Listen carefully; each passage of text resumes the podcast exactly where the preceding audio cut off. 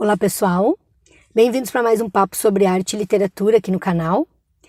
E para o vídeo de hoje, para a conversa de hoje, eu escolhi o poema No Meio do Caminho do grandíssimo Carlos Drummond de Andrade. Eu adoro Carlos Drummond de Andrade, eu adoro poesia.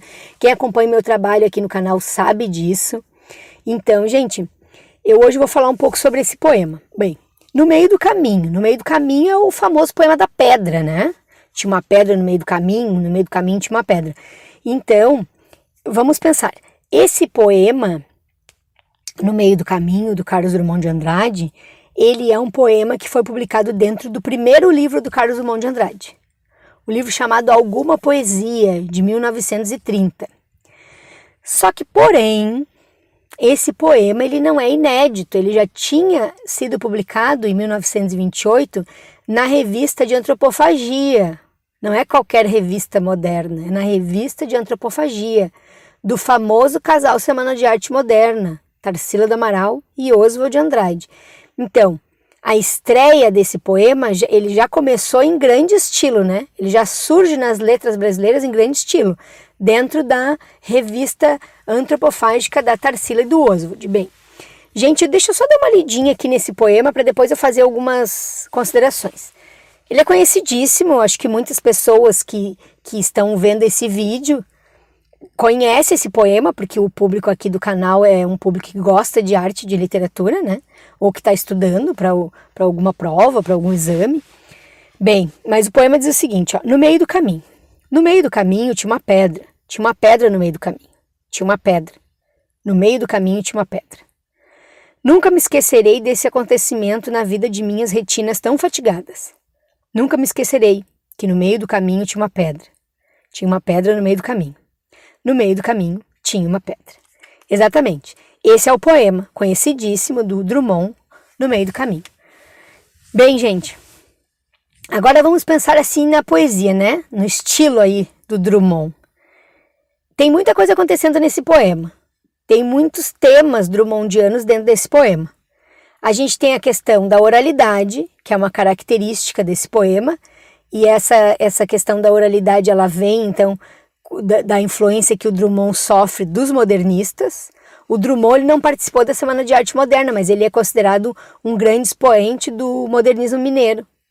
Então, a questão da oralidade tem a ver com essa pegada modernista, né, da Semana de Arte Moderna, da primeira geração da Semana de Arte Moderna.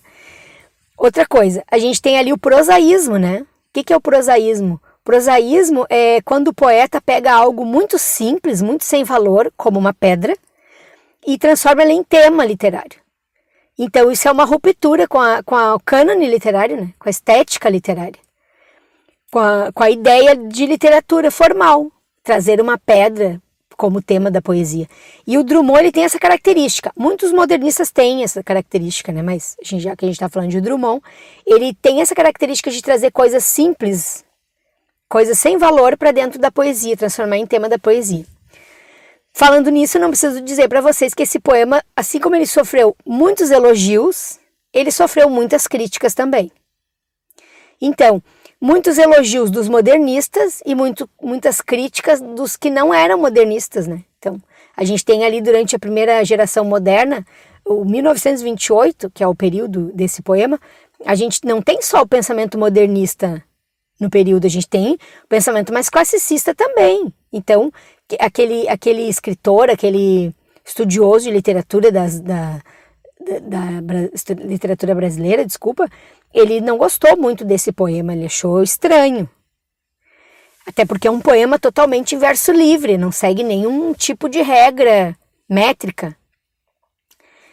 Então isso chocou um pouco aí o, o pessoal naquele, naquele momento. Embora a Semana de Arte Moderna já tinha acontecido, então ruptura por ruptura, e já, já tinha acontecido várias outras transformações na literatura.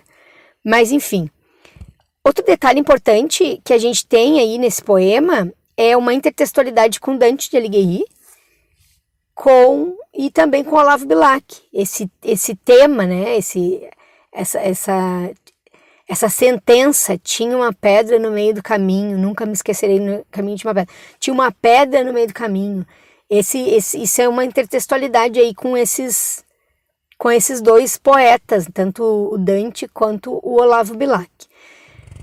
E pensando na estrutura ali do poema, a gente tem assim uma característica muito forte nesse poema que é a justa posição das palavras. Então, as palavras são sobrepostas ali, né? São justapostas. Não sobrepostas, mas são justapostas, sem conjunção, não tem conjunção ligando as a, ligando ali as sentenças, né? Então, a gente percebe essa, essa característica aí na, nessa poesia do Drummond. A justaposição é uma característica que ele usa bastante nos poemas dele, que é essa questão de não ligar ali as sentenças com conjunção. Outra coisa que aparece ali é o chamado, uma figura de linguagem bem esquisita chamada quiasmo paralelo. Então, a gente, a gente conhece o quiasmo, o quiasmo dos, dos opostos, né? O quiasmo da antítese, né? Que é aquela antítese cruzada, né? Que a gente, que é o mais comum. Os poemas do Barroco do Gregório de Matos Guerra, por exemplo, aparece bastante. Mas aqui a gente aparece um, um, uma outra característica do quiasmo, que é essa cruza de palavras, né?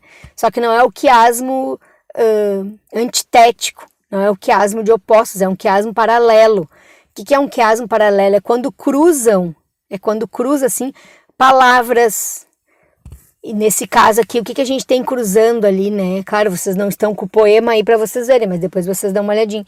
A gente tem o pedra e o tinha cruzando ali nos versos. Então, o tinha de. A gente tem o tinha em cima e o pedra embaixo. Depois a gente tem o pedra aqui e o tinha aqui. Daí eles vão cruzando, né? Eles cruzam ali. Bem, é chamado então quiasmo paralelo. Inversão de palavras, né? cruzamento das palavras.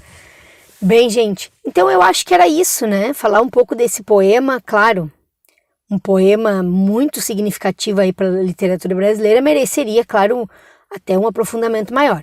Mas como vocês sabem que a ideia aqui do canal, então, é espalhar aí a arte a literatura pela internet, provocar aí uma reflexão e até um, uma vontade de vocês conhecerem mais, lerem mais, pesquisarem mais, conversarem mais sobre isso, para isso eu estou à disposição aqui nos comentários, né? Qualquer comentário vocês deixem embaixo. É, eu vou encerrando por aqui esse vídeo. Então, se vocês tiverem alguma, alguma colocação para fazer, façam aí embaixo aí no, do vídeo que eu respondo. Bem, gente, então vou encerrando esse vídeo por aqui. Se vocês gostaram do vídeo, curtam o vídeo. Se gostou do vídeo e gostou do conteúdo aqui do canal, se inscreve aqui no canal e ativa o sininho para receber as notificações. Também não deixem de seguir o Boteco lá na página do Instagram e curtir o Boteco lá na página do Facebook. E para quem quiser colaborar aqui com o Boteco financeiramente, tem um botãozinho aí no canal chamado Seja Membro. Então cliquem aí para ver como vocês podem se tornar membros aqui do canal para colaborar aí com, com o nosso trabalho. Bem, por último então, último recado sobre as minhas aulas para os alunos que estão estudando para a prova da FUVEST da Unicamp. Para esses alunos eu montei grupos de estudos onde nós vamos estudar as leituras obrigatórias. Então, quem quiser estudar as leituras obrigatórias comigo, tem que mandar uma mensagem aí pelo meu e-mail particular ou pelo Instagram do Boteco para a gente conversar sobre esse assunto. Eu vou deixar aqui no vídeo, tanto meu e-mail quanto o endereço do Instagram lá do Boteco, para vocês mandarem mensagens e a gente troca uma ideia ali, eu explico direitinho como funcionam os vídeos. Como funcionam os grupos, desculpa. Dito isso, então, eu vou parando por aqui. Agradeço aí quem ficou até o final do, da nossa conversa e até a próxima.